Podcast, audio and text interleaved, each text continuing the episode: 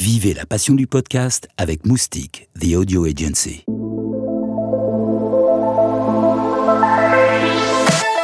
Bonjour, je suis la voix des coulisses du Paris Podcast Festival et je vous présente Thibaut de Saint-Maurice, le papa du festival. C'est Julie Sebadella qui a recueilli ses sages paroles à la gloire du podcast. Hallelujah Paris Podcast Festival, les coulisses. Bonjour euh, Thibaut de Saint-Maurice, du coup vous êtes euh, l'organisateur euh, de Paris Podcast Festival. On se demandait alors pourquoi lancer ce festival aujourd'hui? Alors, je suis effectivement le co-organisateur de ce festival avec Pierre Cerisier et Marie Baraco. En fait, au départ, c'est juste d'essayer de convertir un plaisir d'auditeur, un plaisir d'écouteur. Nous, on est des passionnés de podcasts, on adore les écouter et euh, de convertir ce plaisir-là, en fait, en festival, en événement pour euh, que plus en plus de gens qui écoutent, pour que les podcasteurs eux-mêmes soient de mieux accueillis, mieux connus, que leur travail soit plus reconnu et puis qu'on puisse euh, se poser la question de savoir si on a affaire à une nouvelle pratique culturelle ou pas. Et en fait, le festival est en train de répondre à cette question. On a bien une nouvelle pratique culturelle, on a bien un nouveau média, ça s'appelle le podcast et c'est formidable. Quel est le but en fait de ce festival? Est-ce que c'est faire découvrir le monde du podcast ou lancer de nouvelles vocations? Ces deux-là, et puis d'autres encore, euh, faire découvrir la diversité des podcasts aujourd'hui. Dans le festival, il y a des podcasts de chaînes de radio, il y a des podcasts de studios de podcasts indépendants, il y a des podcasts de podcasteurs totalement indépendants, euh, et puis il y a des créations audio très originales. Donc on fait découvrir tout ça. On veut donner envie aussi aux gens de lancer leur podcast ou de réfléchir à une écriture sonore ou de se poser la question du son voilà, et du récit. Et puis on veut aussi que le grand public ait de plus en plus envie d'en écouter, que le grand public euh, connaisse davantage aussi euh, podcasts, comment ça marche, comment on les écoute, euh, puisse les partager. Et puis on a aussi envie de récompenser le travail des auteurs. C'est pour ça qu'on organise une compétition avec un palmarès, avec des prix qui sont dotés pour dire voilà, ce travail-là, il est important et il mérite d'être récompensé. Pour vous, quelle est la différence majeure entre le podcast et la radio?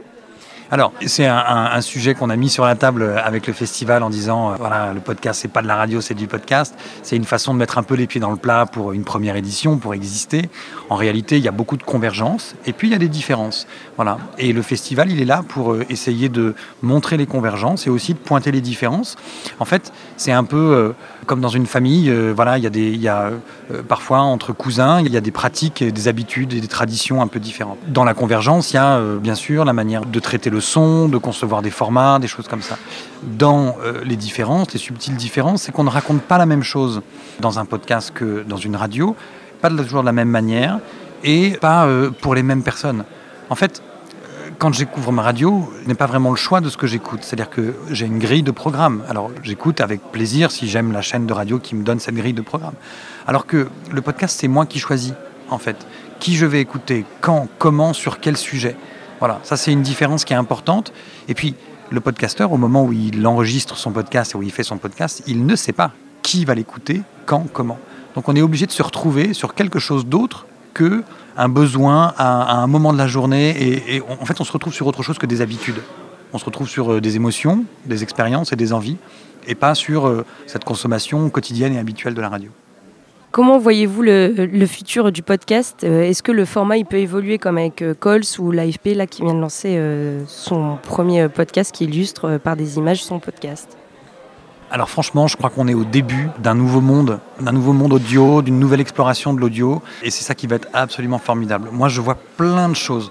Il va y avoir plein de séries audio, plein de, podcasts, plein de créations sonores, de séries vidéo, enfin de séries euh, audio, mais à l'écran. Enfin, il va y avoir plein d'expérimentations, et on va essayer avec ce festival d'observer ce territoire et euh, de le faire exister, d'aider les gens à le découvrir voilà, on va être en position vraiment d'observateur de tout ça et de témoin euh, pour faire en sorte que ben, voilà, on puisse mieux comprendre ce qui est en train de se passer et découvrir toujours de plus belles choses et avoir envie de les partager. Paris Podcast Festival, les coulisses.